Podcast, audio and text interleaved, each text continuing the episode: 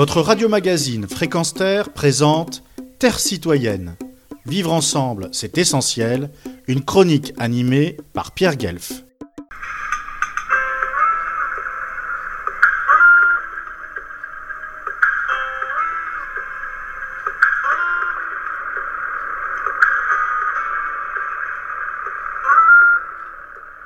J'ai toujours privilégié les opinions, témoignages et travaux de gens de terrain par rapport à ceux des bureaucrates et salonnards qui refont le monde à coups de théories lues sur Internet et s'autoproclament experts. Dans cette optique, la lecture de l'essai Les perruches du soleil de Jacques Dauchamp, réalisateur et auteur de nombreux documentaires, un ouvrage paru aux éditions First, est un modèle du genre. Au moins deux chroniques lui seront consacrées sur notre antenne. Voici un homme qui avoue qu'à force de chercher les failles du monde, il n'a fait qu'agrandir les siennes et qui, justement, à force de déconvenues, d'expériences plus ou moins décevantes ou encourageantes, selon les situations, à force de questionnements majeurs, de découvertes et de rencontres, prend conscience que la terre n'est pas à vendre, car la terre est notre mère. Et cet homme-là, ne se contente pas de manifester lors de cortèges et de meetings contre le nucléaire ou le capitalisme ravageur ou le dérèglement climatique, et puis rentre vaquer à son quotidien, croyant sa conscience tranquillisée. Non, il s'engage concrètement, c'est le moins que je puisse dire. Tiens, je vous lis un premier passage de son livre les auteurs, entendez les théoriciens, c'est comme les anthropologues.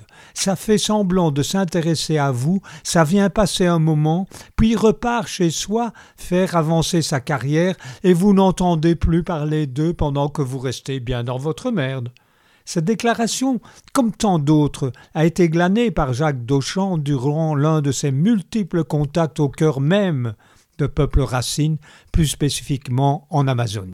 Pas question de faire un petit tour et puis s'en va. Écoutez donc cette déclaration forte qui témoigne de l'osmose existant entre l'auteur et ses interlocuteurs.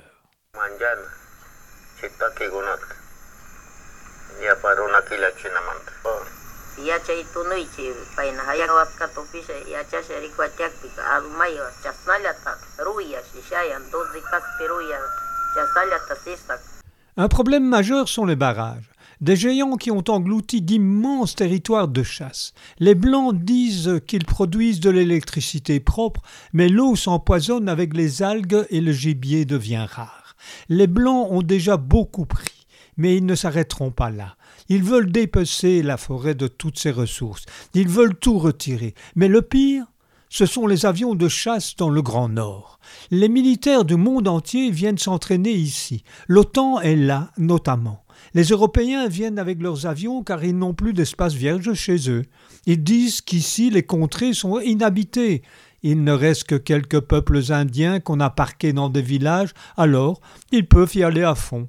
Ils font de rasmotes avec leurs avions supersoniques, ils frôlent la crête des arbres, ils remontent le long des rivières, ils font des acrobaties et franchissent le mur du son.